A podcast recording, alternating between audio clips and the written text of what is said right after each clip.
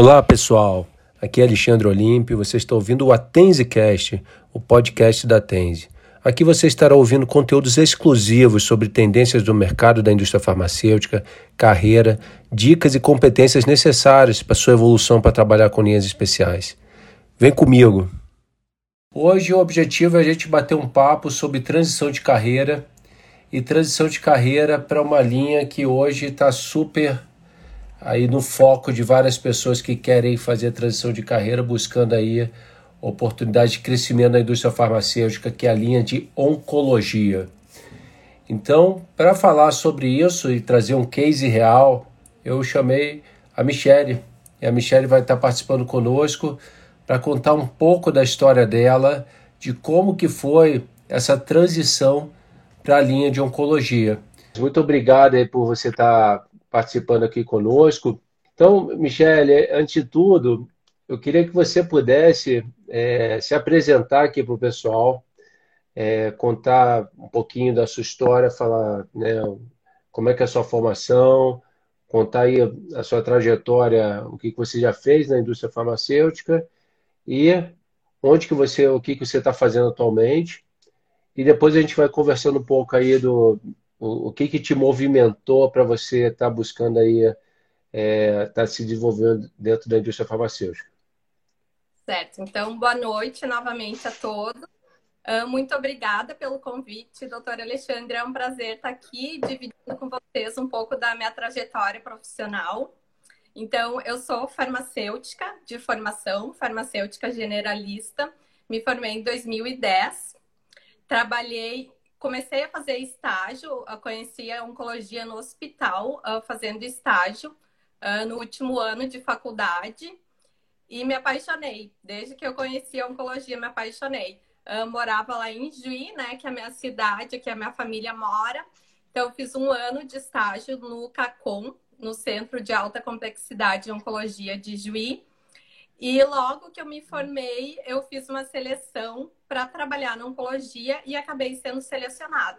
Então, trabalhei por quase sete anos no Hospital Mãe de Deus, aqui em, aqui em Porto Alegre, que é um hospital privado. Uhum. E nesse período também fiz uma especialização em oncologia. Depois acabei também fazendo mestrado na URGS com doença de Crohn, retocolite ulcerativa e tive a oportunidade de estar conhecendo no hospital a indústria, porque na faculdade é tanta coisa que a gente morando no interior acaba não conhecendo, né? Essa imensidão que é a indústria farmacêutica, né? Então, durante o meu, o meu trabalho no hospital, comecei a ter contato com diversos representantes da oncologia e me apaixonei mais ainda pela indústria, né? Vi ali a possibilidade de estar desenvolvendo mais o meu trabalho na parte técnica, uh, tá conseguindo demonstrar mais o meu conhecimento técnico e minha paixão por medicamento oncológico. Então, comecei a pesquisar, uh, correr atrás, buscar informações sobre como o profissional da indústria trabalhava, né? Então, uh, saí do hospital, entrei no laboratório Teuto, trabalhei como consultora de demanda por quase dois anos. E agora tive a oportunidade de estar tá entrando na Janssen como consultora da oncologia. Então, só para resumir um pouquinho assim como foi a minha trajetória profissional até hoje. Legal, legal. E assim, é, você teve uma experiência na parte quando você estava ali na, na sua formação como farmacêutica dentro de um CACOM, então, o pessoal aí que não sabe o que é o CACOM, é um Centro de Alta Complexidade de Oncologia, que é onde os pacientes da, do SUS têm atendimento. Então, assim, é, um, é, um, é uma, uma das... Tanto o CACOM quanto o NACOM são os, os locais onde esse paciente que tem aí doenças oncológicas podem ser tratadas é, dentro do Sistema Único de Saúde. E aí essa sua experiência você falou, opa, esse daqui é uma coisa que é, eu quero fazer no futuro. E, e, me conta um pouquinho assim, quando você já estava numa linha generalista, trabalhando aí na Teuto, no, no caso, é, quando você começou a olhar para frente e falou assim, ó, é, eu me lembro que eu tive uma experiência no passado na oncologia, é, eu quero seguir esse caminho dentro da, da minha carreira dentro do, da indústria farmacêutica. O que, que você falou e pensou o seguinte, é, agora eu, eu tenho que buscar um, capacitação, conhecimento. Você chegou a pensar nisso? E se você chegou a pensar nisso, é, qual que foi aí o seu, digamos, o estalo e falou, eu tenho que buscar algum nível de conhecimento adicional? Então, doutor Alexandre, foi assim, eu, eu sempre quis trabalhar na oncologia. Então, eu entrei na indústria com esse propósito. Eu sabia que não seria fácil, porque até então eu não tinha experiência e tem muitos profissionais muito bons no mercado. E como a oncologia é uma linha especial e eu não tinha experiência, eu vi que eu tinha que me diferenciar de alguma forma. Então, o que, que, que eu pensei? Eu não tenho experiência, mas eu vou buscar o conhecimento que talvez seja uma lacuna na minha formação com relação à saúde suplementar, saúde pública, uh, enfim, uh, uh, um, um, conhecimento mais aprofundado, né? Então, foi dessa forma que eu, que eu acabei pensando, assim. O meu propósito sempre foi trabalhar na oncologia, e eu sabia que talvez não seria num primeiro momento que eu conseguiria trabalhar na oncologia e que talvez eu teria que trabalhar em outras áreas, né? Mas eu sempre estudei e busquei conhecimento uh, para esse mercado. Foi aí que eu conheci a Tense, né? Então comecei a pesquisar, né? Uh, o que, que eu poderia fazer para me diferenciar, já que a experiência não tinha, eu não tinha, né? Então, eu pensei, opa, eu vou estudar. Como que eu vou estudar? Eu precisava de uma ajuda, de um norte, para estar tá me acompanhando, para estar tá me embasando, para buscar esse conhecimento e, no mínimo, tentar me igualar aos profissionais que já estavam na área. Então, foi aí que surgiu a Tense na minha vida. Ah, legal.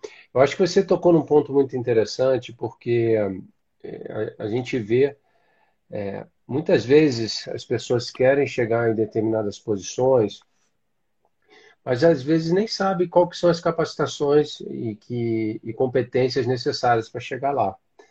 Então, quando a gente fala no seu caso de linhas especiais, né? linhas especiais, para você estar tá lá, obrigatoriamente você vai ter que ter conhecimento que eu considero básico, que é o chamado tripé do consultor técnico, que você tem que saber como é que é a dinâmica do sistema de saúde no Brasil, saber mercado público, mercado privado.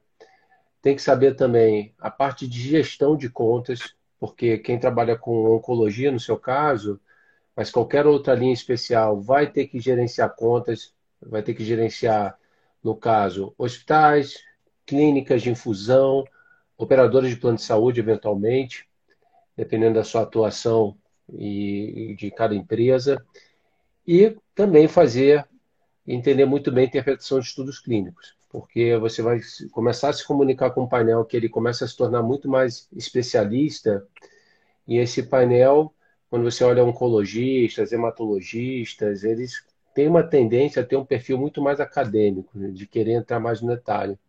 Então, esse, esse tripé, para mim, ele é essencial, são competências fundamentais para a pessoa quando quer pleitear uma vaga dessa daí.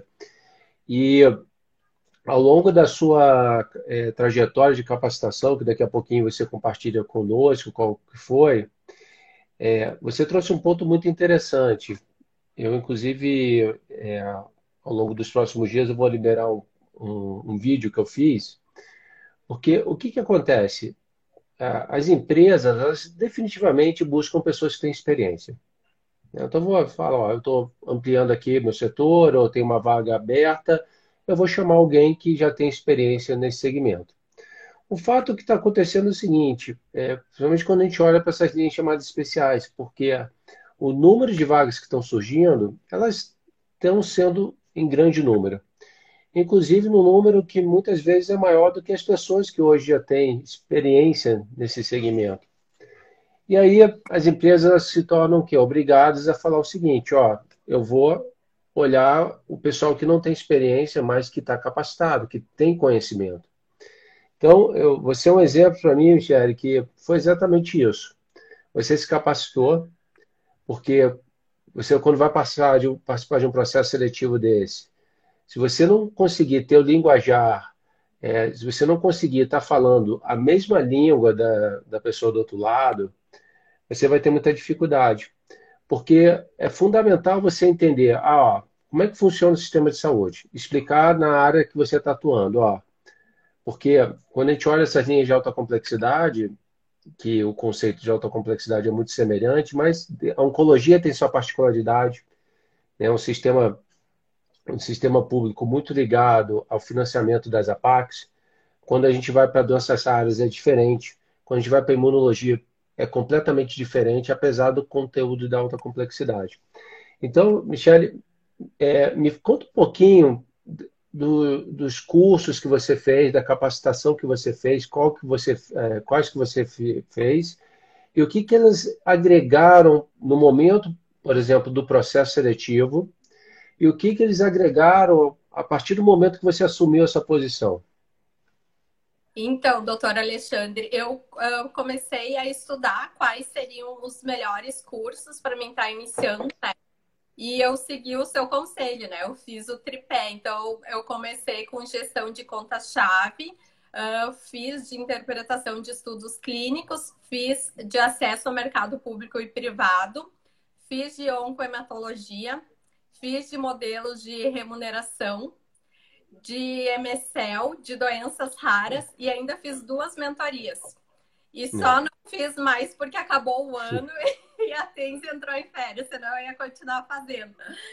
E assim, me ajudou muito porque a gente pensa que conhece o sistema de saúde uh, brasileiro, mas é muito complexo, né? Eu tinha uma noção por ser da área da saúde, por trabalhar em hospital, mas agregou muito, assim, uh, por exemplo, no curso de gestão de contas-chave.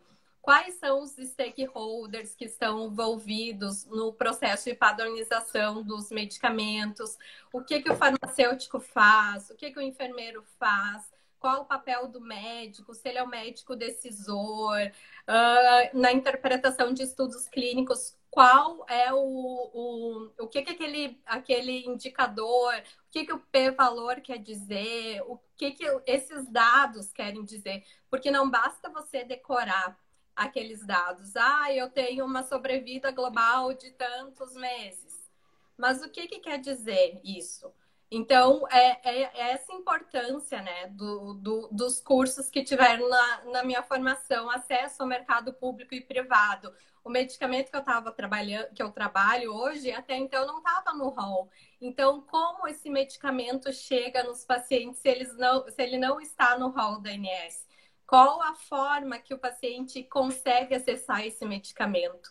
Então, isso tudo contribuiu muito assim para o meu, meu conhecimento, para a minha formação. Tanto que num, numa entrevista que eu fiz, uh, um diretor meu falou, Michelle, tu só não tem experiência, mas tu tem todo o know-how, o background de um consultor de oncologia, porque eu estudei muito eu me dediquei. Eu, eu esses dias até eu estava conversando com uma amiga minha e eu, ai, que sorte que eu entrei nessa vaga. E eu, poxa, não foi sorte. Eu estudei, eu me dediquei, eu me preparei. Eu perdi uh, noites que eu poderia estar fazendo outra coisa e quis estudar, quis investir na minha formação. Então, eu sempre acreditei nisso, que o estudo é um investimento e não um gasto. E eu acho que a gente só cresce, acho não, tenho certeza, a gente só cresce estudando, né? Uh, buscando melhorar, buscando conhecimentos novos, uma bagagem nova, porque fazendo a mesma coisa ninguém vai crescer, né? Senão você estaria crescendo. Então, eu acredito muito nisso e a Tense me ajudou muito a me desenvolver, a me formar, né? Então, foi muito bacana essa experiência nesses cursos e eu pretendo continuar fazendo no decorrer desse ano. É muito legal, é, Michelle, você comentando, porque o que, que acontece? É muito comum a gente ter uma sensação que a gente conhece mais do que, de fato a gente conhece.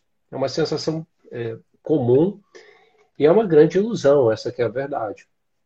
Que a gente entra, quando a gente olha os níveis de consciência, é aquele nível de consciência que você acha que sabe, né? E, e muitas vezes não é, isso não acontece.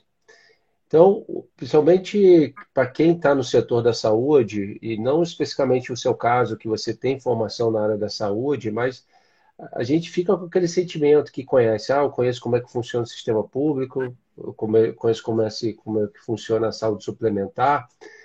Eu comento muito lá no nosso curso da Tense, que eu falo, pessoal, para mim tinha que ter uma faculdade de SUS, cinco anos para estudar SUS, tamanha complexidade. É, então, assim, é muito complexo. Quem fala que sabe SUS e, assim, é, é, um nível de arrogância muito grande, né? Porque é, muito complexo, é, é muito complexo. Então, é, é, tem, muita, tem muitos detalhes, tem muita coisa que, assim, a gente nem imagina que existe.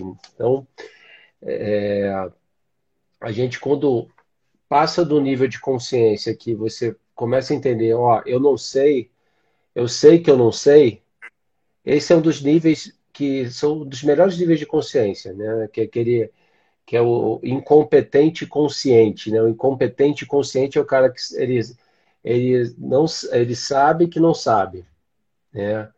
Ele tem consciência disso. E aí quando você fica num estágio de incômodo, opa, eu tenho que correr atrás para começar a me capacitar.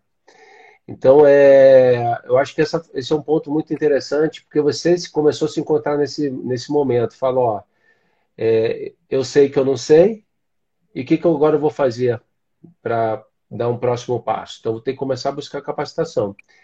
E aí entra numa questão que você falou que eu acho que é muito importante, porque nós, naturalmente, achamos que as coisas vão acontecer nas nossas vidas sem a gente fazer nada. Então, assim, tem até lá um dos filmes que fala No Pain, No Gain. Isso é grande, é uma verdade. Né? Assim, é, se a gente não investir, botar energia é, para as coisas acontecerem, e aqui eu não estou só falando investimento de pagar alguma coisa, é botar energia, literalmente, investir seu tempo. É, você está fazendo investimento de, de tempo.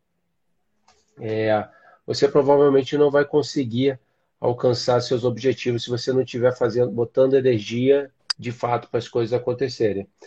Então, você, é, eu me lembro, Michele, que durante vários momentos você estava semanas estudando conosco, se capacitando, e você botou muita energia para as coisas acontecerem. E o que aconteceu contigo literalmente não, não aconteceu acaso, né? Porque você se preparou muito bem para isso.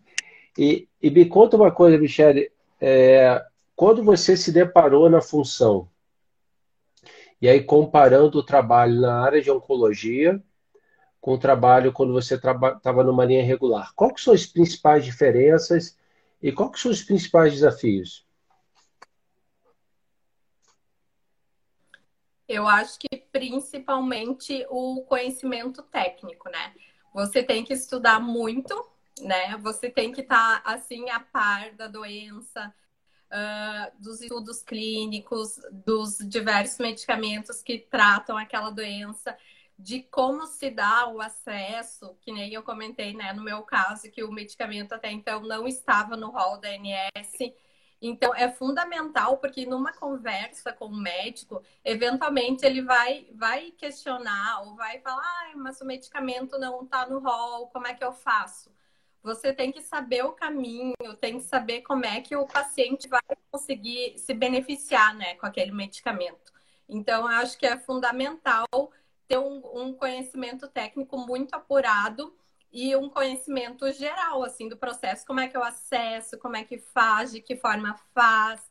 Então, eu acho que é fundamental, assim. E o que você comentou, doutor Alexandre, com relação ao SUS, eu super concordo, assim, porque o SUS é um sistema de saúde uh, ótimo, né? Se funcionasse tão bem quanto tá a legislação, seria perfeito, mas é um exemplo a nível mundial para se seguir, né? O Sistema Único de Saúde.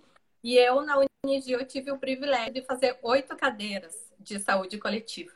Então, eu estudei muito SUS, fiz estágio no SUS, então apesar ainda de ter estudado, é muito difícil, né? É muita legislação, são muitas nuances. Então, assim, é um, é um mercado, um conhecimento que a gente precisa estudar muito, ter muito know-how, campo para aprender, né? E mesmo quem está há muito tempo acaba uh, se passando, acaba esquecendo alguma coisa. Então, você tem que estar tá sempre se atualizando nesses conhecimentos, porque a legislação muda, uh, tudo, tudo evolui, tem que estar tá sempre se atualizando. Sim. Tive o privilégio, só para registrar, de fazer uma faculdade, né, que são poucas as que têm, né, saúde coletiva, mas eu tive esse privilégio de estar fazendo e conhecendo um pouco esse mercado. É, eu acho que o, o SUS a gente tem que ter muito orgulho de ter o SUS, porque é um sistema que ele tem é, algumas ineficiências, mas ele funciona muito bem. Quando a gente olha a amplitude do, do sistema, ele funciona muito bem para o que, que ele se propõe. Então eu eu estava outro dia fazendo uma reflexão. Eu me lembro lá na década de 90, eu fazendo. É, e essa minha história de estar tá, é, capacitando as pessoas não é nova, não. Ela começou lá na década de 90. Na década de 90, só para vocês terem uma ideia, eu fazia é, preparação de agentes comunitários de saúde para atuar no programa de saúde da família. Começou em 1994.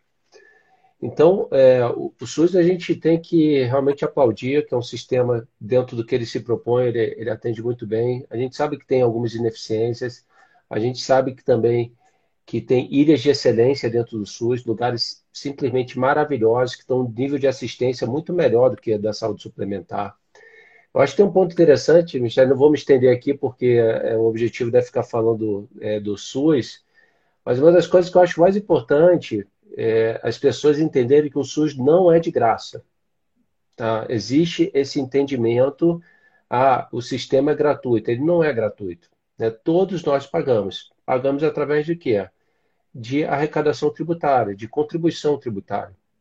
Então, cada um paga de proporções diferentes, uns pagam mais, outros pagam menos, pessoas físicas, pessoas jurídicas, mas todos nós pagamos.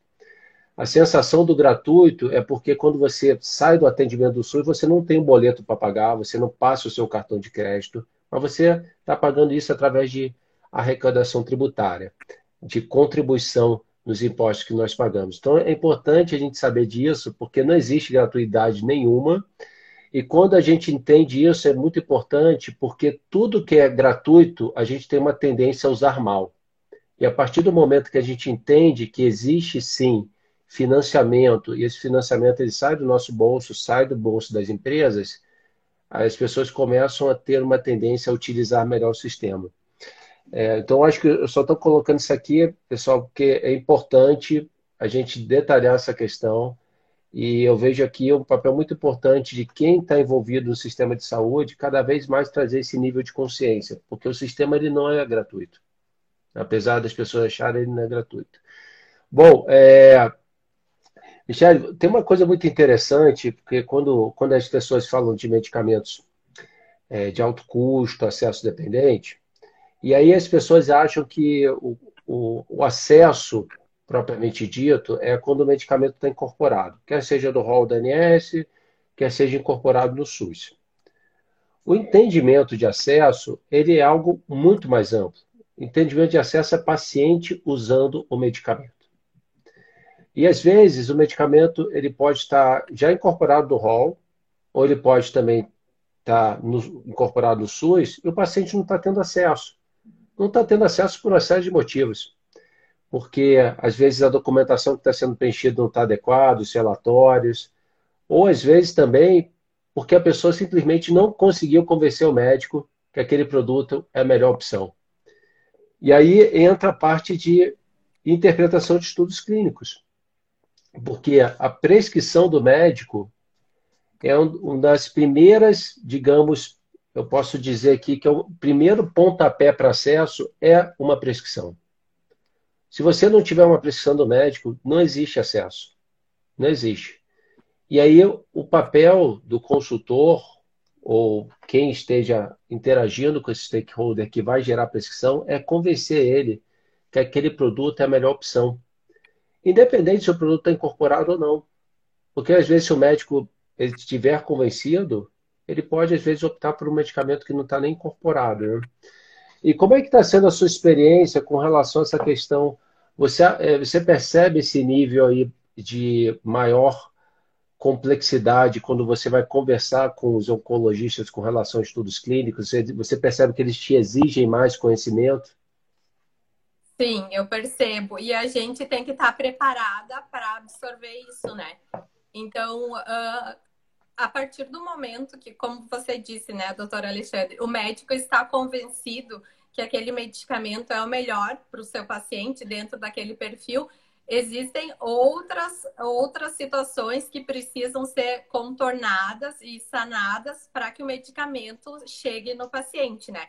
Porque, eventualmente, o medicamento está no rol, mas a operadora não aprovou, Aqui no Rio Grande do Sul, por exemplo, a gente tem autarquias, então, uh, uma autarquia bem grande aqui no estado, que tem muitos beneficiários.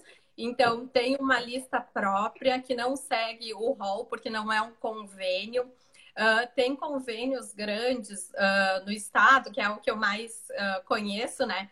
Que eles também têm um, uma indicação, uma primeira indicação, digamos assim, para aquele perfil então, a gente tem que estar tá trabalhando sempre em, em, em, parceria com o pessoal de acesso, né? Porque, eventualmente, quando você está numa interação com o médico, ele fala, ah, eu pedi tal medicamento, mas essa, opera essa operadora negou. Daí a gente tem que estar tá convencendo o médico, né, a eventualmente estar tá solicitando de novo e trabalhando junto com o pessoal de acesso, né, para trabalhar com o, o, a operadora, né. Uh, eu não sei como cada indústria trabalha, cada uma, de repente, o, uh, é, é, bem separado as equipes, enfim, mas a gente tem que estar tá trabalhando junto para que o medicamento chegue no paciente, senão não, não tem como, como acontecer isso de uma forma tão rápida, né? Porque Sim. tem a operadora eventualmente demora um, dois meses para se adequar, né? Mas de repente nesse período você perde o time do paciente, né? Eventualmente o paciente está fazendo um tratamento e tem que fazer começar o tratamento novo em dois, três meses, de acordo com o estudo. Então você não pode perder esse time, senão o paciente não vai estar tá se beneficiando com o medicamento, né? Então é, é super importante você estar uh, tá bem junto do médico, junto da equipe de acesso, para estar tá trabalhando para que o medicamento chegue o mais rápido possível no paciente. Sim. É, muito bem dito, Michelle, eu concordo com tudo que você falou. É, primeiro que quando eu olho o mercado de uma forma geral, eu não tenho a menor dúvida que hoje a área de, principalmente de oncologia, mais do que hematologia, oncologia é um dos mercados de maior complexidade de atuação agora. Por quê? Porque são inúmeros entrantes, inúmeras empresas que estão nesse segmento. Então, assim, grandes empresas. É, tem o, também um outro mercado de biosimilares, que está aí forte na área de oncologia também, além da imunologia. Então, ele tornou o mercado extremamente complexo e muita inovação envolvendo. Porque se você olhar, por exemplo, num período de, de cinco anos, a gente teve praticamente aí, seis lançamentos por ano na área de oncologia, é, e de hemato também. É, então se tornou um, um, mercado de muita complexidade. E aí, quando você, como você comentou, o papel do consultor, para mim, ele ser aquela pessoa que vai construir alianças, construir alianças tanto com seus stakeholders externos quanto os internos, e juntar as pontas para fazer que no final a coisa aconteça, que é o paciente usando o medicamento. Então tem que ter muita habilidade, sem sombra de dúvida, é, essa parte de definir a atuação com a equipe cross-functional, que é a área de acesso, MSL também, que entra muito nessa, nesse, é, nessa parceria para estar tá atuando ali é, em situações com seu painel de Key Opinion Leaders, que muitas vezes esses Key Opinion Leaders eles estão dentro da conta, né? É, muitos deles. Então, essa, essa atuação, para mim, é, sem sombra de dúvida, é muito importante. E a pessoa que trabalha como lobo solitário, né, que é aquele a pessoa que acha que vai fazer tudo sozinho, não vai conseguir fazer. Então, trabalhar é, em equipe é muito importante nesses mercados de, de alta complexidade. E, e te fazendo uma pergunta agora, Michele, porque existe também, quando a gente olha principalmente no lado do mercado privado, ele tem, principalmente hoje a gente está vendo aí a formação de grandes grupos de oncologia no Brasil, grupos é, é, bastante fortes, inclusive grupos que estão expandindo aí para o Rio Grande do Sul, já em Porto Alegre, é um dos maiores grupos de oncologia já, né, com operação aí. É, e tem também a parte comercial nisso tudo, né? Então, a gente sabe que esses grandes grupos, eles têm a, a parte aí que eles querem olhar margem, rentabilidade ou lucratividade do seu negócio. É, e hoje, nessa parte, assim, é, o consultor, ele, como é que ele interage nisso para poder, por exemplo, é, trazer uma visibilidade que determinado medicamento pode ser algo mais favorável ou não para uma determinada é, clínica ou determinado grupo? No meu caso, doutor Alexandre, hoje a nossa parte uh, comercial uh, de venda é, é dividida.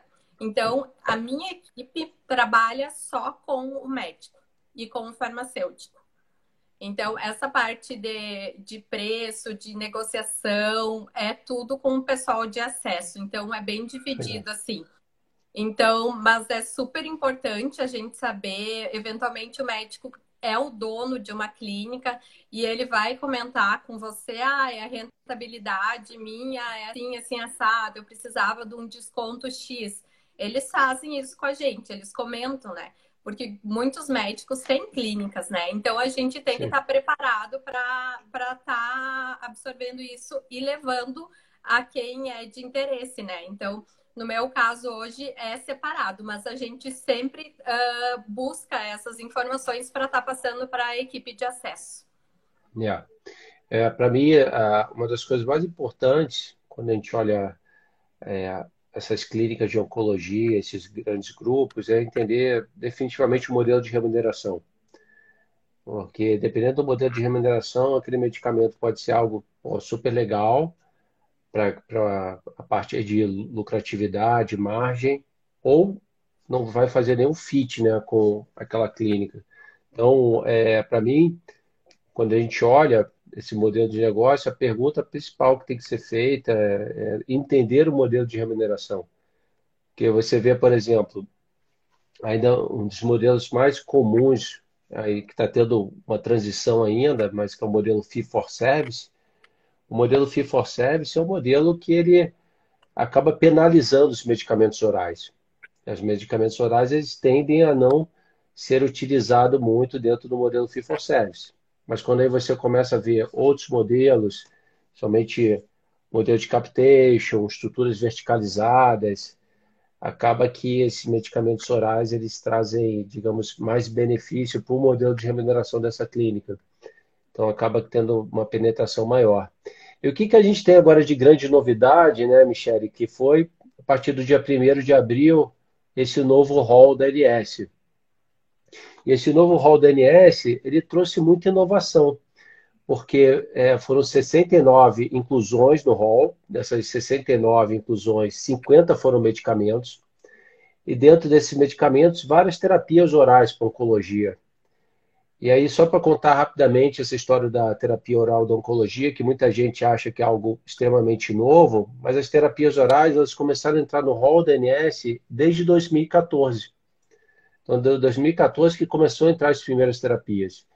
E nesse último rol teve um incremento muito grande, porque a gente vê aí várias empresas lançando medicamentos com bastante eficácia, segurança e terapias orais, e que quando foi lá para essa rodada do hall, é, durante esse período, viram que os medicamentos que traziam, iam trazer muito benefício.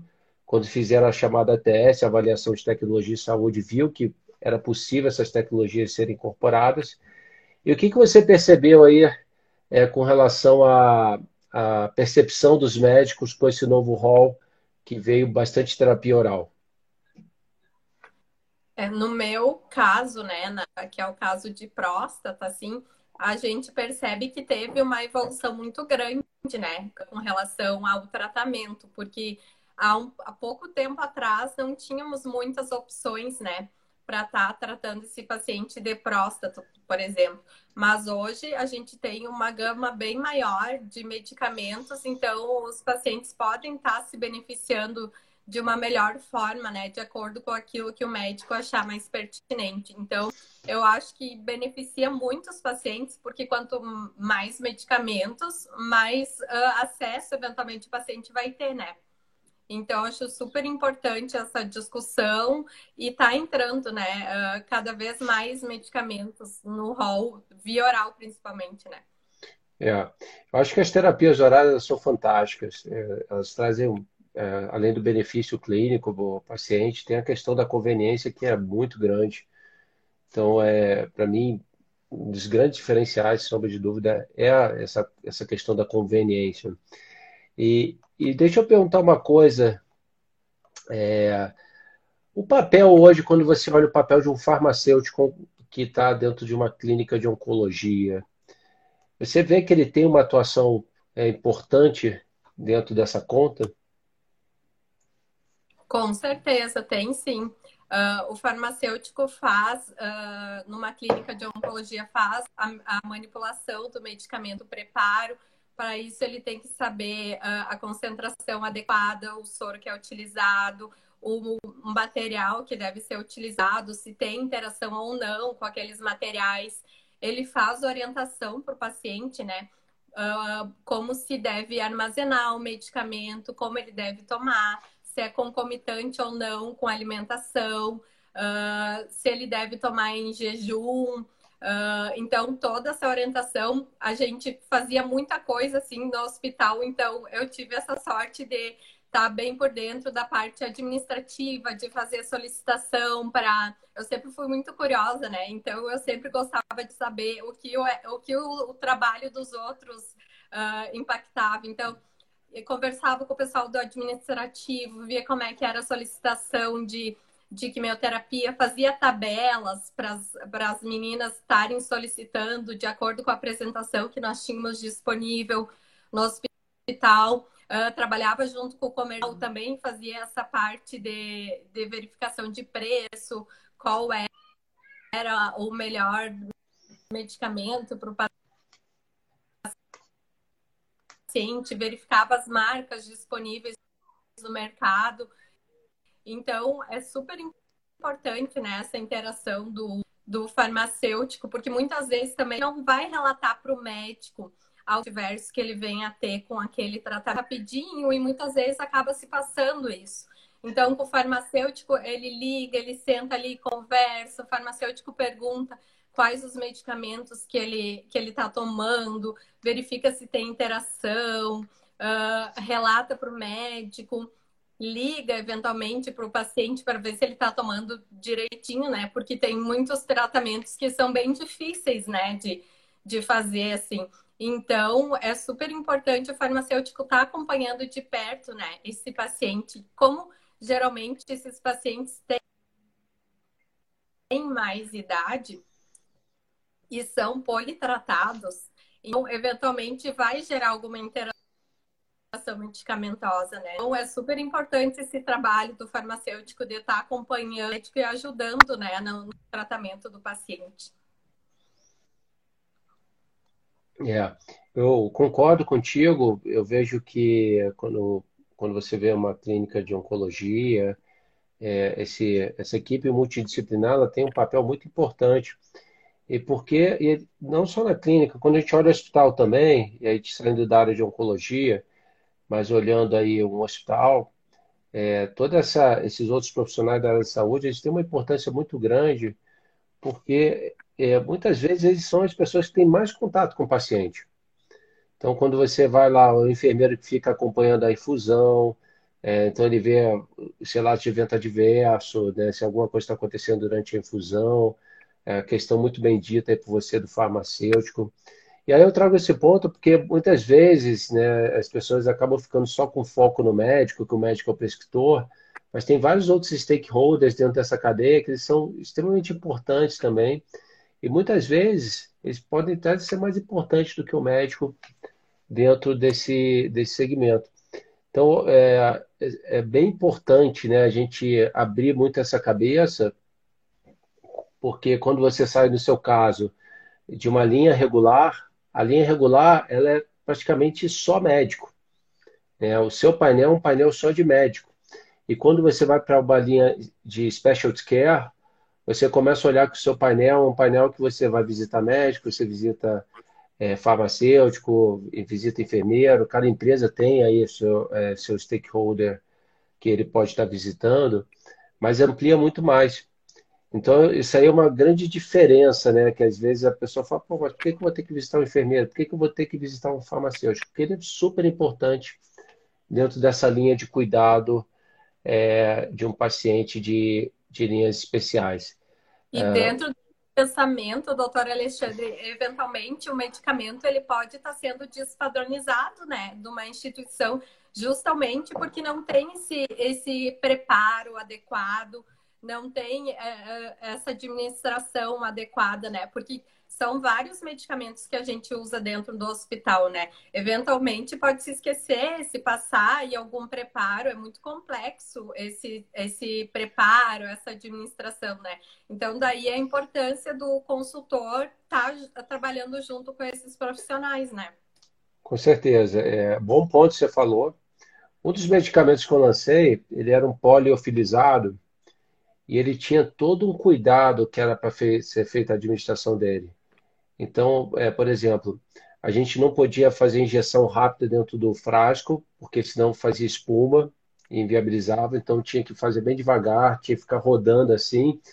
E esse papel é muito importante, o, o consultor estar tá preparado, porque às vezes você vai, é, a, às vezes a pessoa está fazendo a preparação desse medicamento, ele vai, faz de uma forma adequada, precipita o medicamento, aí acha que o problema é do produto, mas não é, foi da parte relacionada a, a como que fez né, o, o, o, preparo. Então tem tantas coisas aí que são detalhes. E você comentou um ponto bastante interessante que ele passa aí pela comissão de padronização. Então eu me lembro no, no último é, hospital que eu passei, que inclusive a gente tinha lá um, um centro de oncologia também. Eu me lembro muito lá que a gente tinha nossos enfermeiros que eram especializados em oncologia, é, tinha um farmacêutico especializado, tinha uma capela lá para manipular os medicamentos. Mas é, a comissão de padronização teve um determinado momento lá que a gente começava a ter relatos de eventos adversos de determinados produtos, que ele, a gente acabava despadronizando aquele produto, aquela marca especificamente. E muitas vezes esses relatos vêm através da enfermagem, através do, do farmacêutico. E aí eles é, são super importantes de fato para você deixar ele mapeado é, dentro dessa cadeia de stakeholders. E, Michele, e, e me fala uma coisa: é, é se você tiver que dar uma dica para o pessoal, é, porque muita gente tem aquela visão que acha o seguinte: ah, mas para ir para oncologia, pra, só se tiver né, experiência e só se tiver uma pessoa que está te, te indicando, se você conheceu o dono da vaga. É, eu queria saber de você, se isso aqui é, é fato ou é ficção, né? É, a gente sabe que isso aí acontece também, né? Mas é, eu queria que você contasse se o seu caso se enquadra numa dessas situações é, e qual que é o caminho, né? Por onde, que, essa pessoa deve começar a se capacitar para um dia, quem sabe, chegar numa posição dessa? Para mim, isso é completamente ficção, doutor Alexandre, porque eu não tinha experiência e eu busquei o conhecimento e foi através desse conhecimento que eu consegui me diferenciar numa seleção e ser selecionado. Uh, como eu te disse, né, na seleção o diretor falou, Michele, eu eu, eu só não tenho experiência, mas tem todo o conhecimento dessa área. Então, assim, eu sempre acreditei muito assim em me preparar, em estudar e não esperar a oportunidade vir. Eu para me preparar, estar preparado quando ela chegar.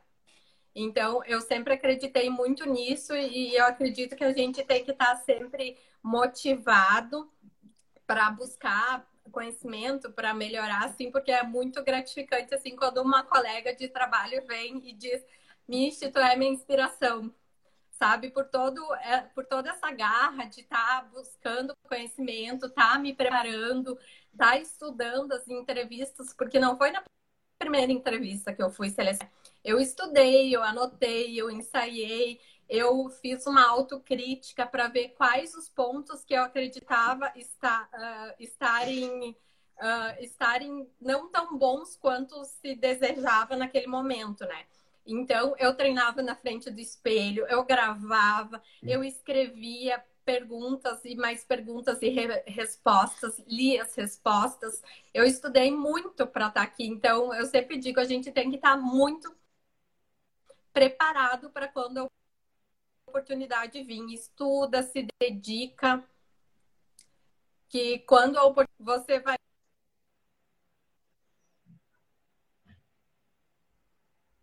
essa minha dica, assim, que você tem que estudar, tem que correr atrás, tem que ter garra, não desanimar, porque os não vêm, vêm para fora. E um não é um, um, um, passo mais próximo. Então é isso que, que eu enxergava, assim, cada vez que eu levava um não, eu ia tá, eu tô mais preparada para chegar no sim.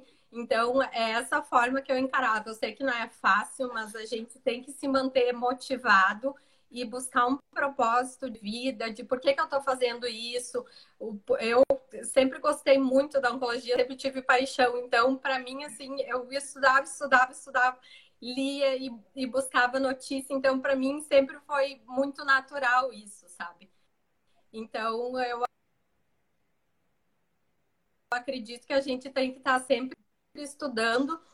E isso que eu vejo, o diferencial, né? Que muitas pessoas que eu acabo conversando não conseguem aquela vaga porque elas não estão preparadas. O meu caso é um mercado muito complexo, né, doutora Alexandre? Então, você não ter conhecimento, você não ter noção desse mercado, dificulta muito a tua entrada numa vaga dessa.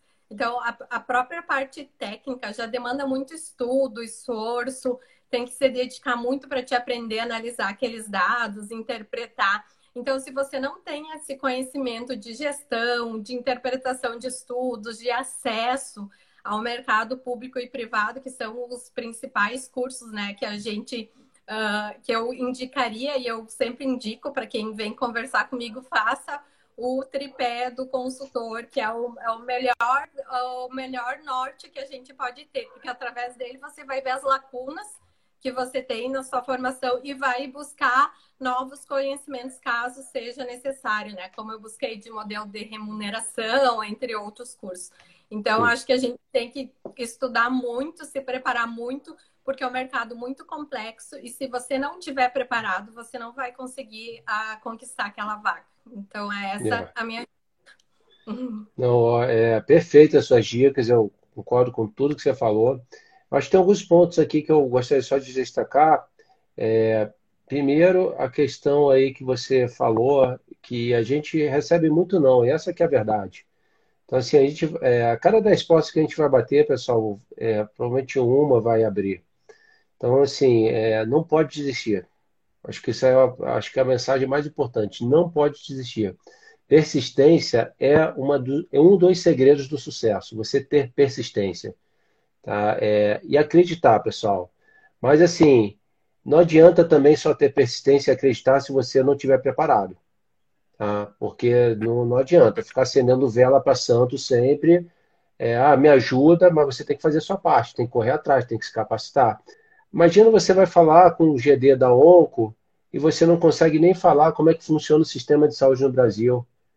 Você não vai explicar como é que funciona, por exemplo, a assistência farmacêutica, quais são os componentes da assistência farmacêutica, como é que é o financiamento do SUS, você vai, você, como é que você vai falar de como é que funciona o sistema de APAC?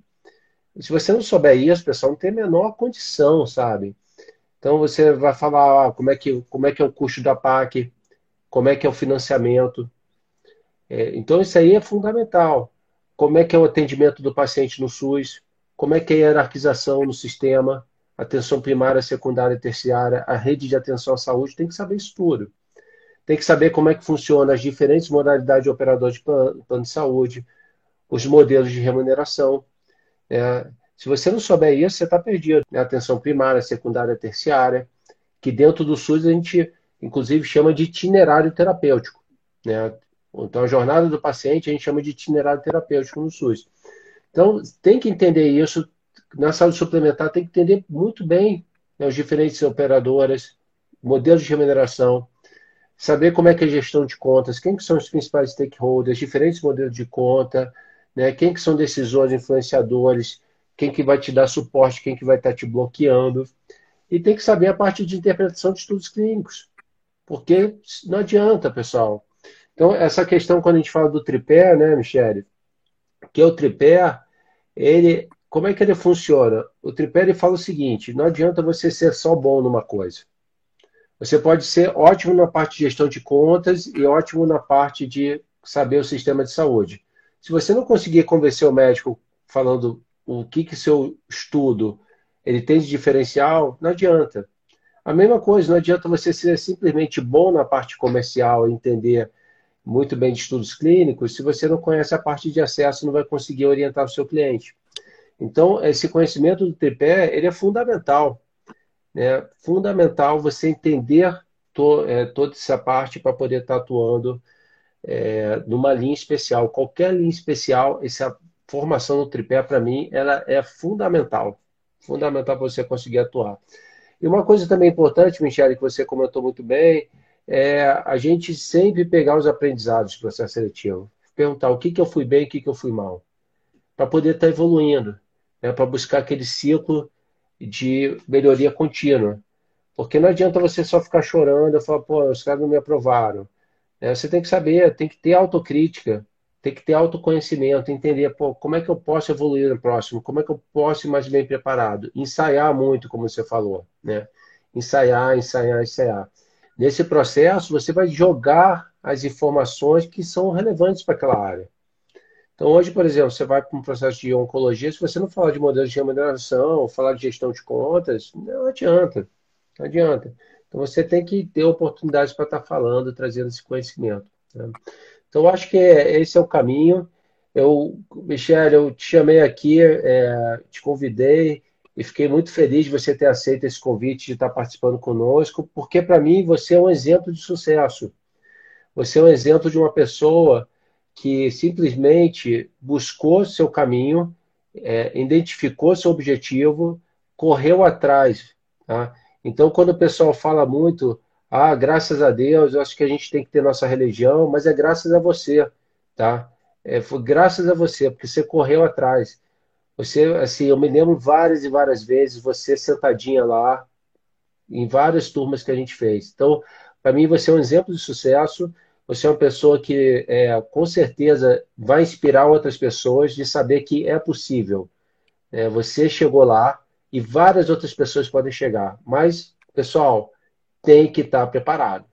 Né? Não fique achando que você vai chegar lá do nada. Tem que estar preparado e a Michelle, ela é uma pessoa super aberta. Michelle, já vou aqui abrindo aqui a, a, a possibilidade das pessoas entrarem em contato contigo, é, porque o network é importante, tá, pessoal? Então, é, eu, é, é, se contactem com a Michelle, falem com ela via é, LinkedIn, é, que eu acho que é importante caso vocês queiram conversar um pouquinho mais com ela.